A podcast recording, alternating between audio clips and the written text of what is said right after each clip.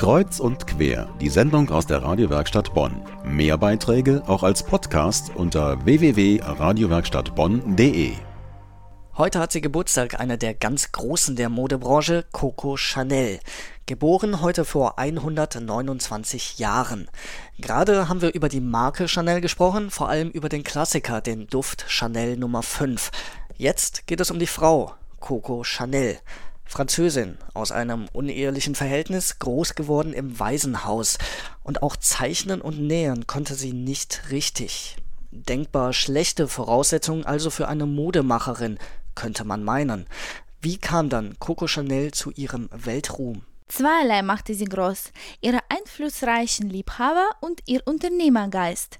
Am Anfang waren Hüte, die Chanel entwarf und die weggingen wie warme Semmeln, auch weil sie so praktisch und nicht pompös waren.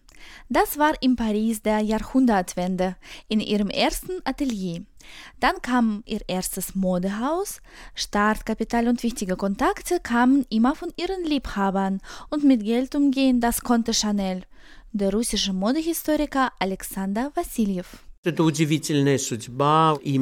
Sie hatte ein außergewöhnliches Leben. Ihr Name ist auch heute in aller Munde und ihre Liebesgeschichten, das fasziniert die Leute immer noch.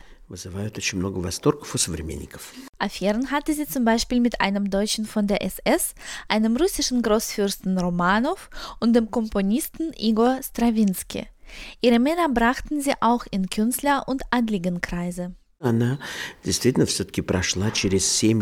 Ihren Stil fand sie nach und nach. Sie hat sich in guten Kreisen bewegt, dort interessante Menschen kennengelernt.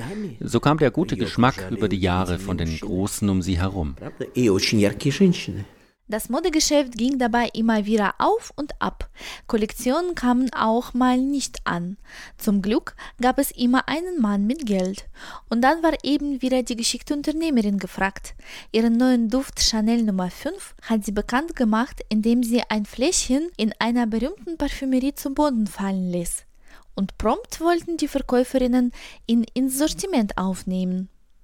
Eine besondere Rolle in Chanels Leben spielte immer Russland, nicht nur wegen der russischen Liebhaber. Chanel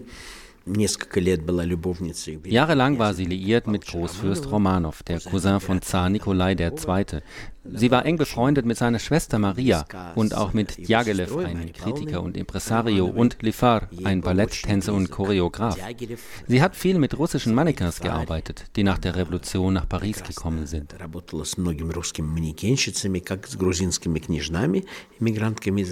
Die Idee zu Chanel Nummer 5 kam auch aus Russland.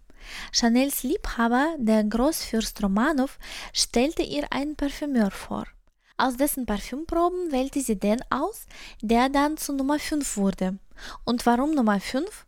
Das soll, so heißt es, die Glückszahl von Coco Chanel gewesen sein.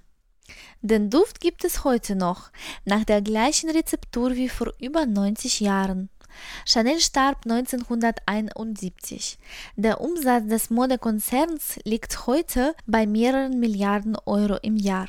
Geboren heute vor 129 Jahren. Das waren Informationen über Coco Chanel von Elena Isajenko.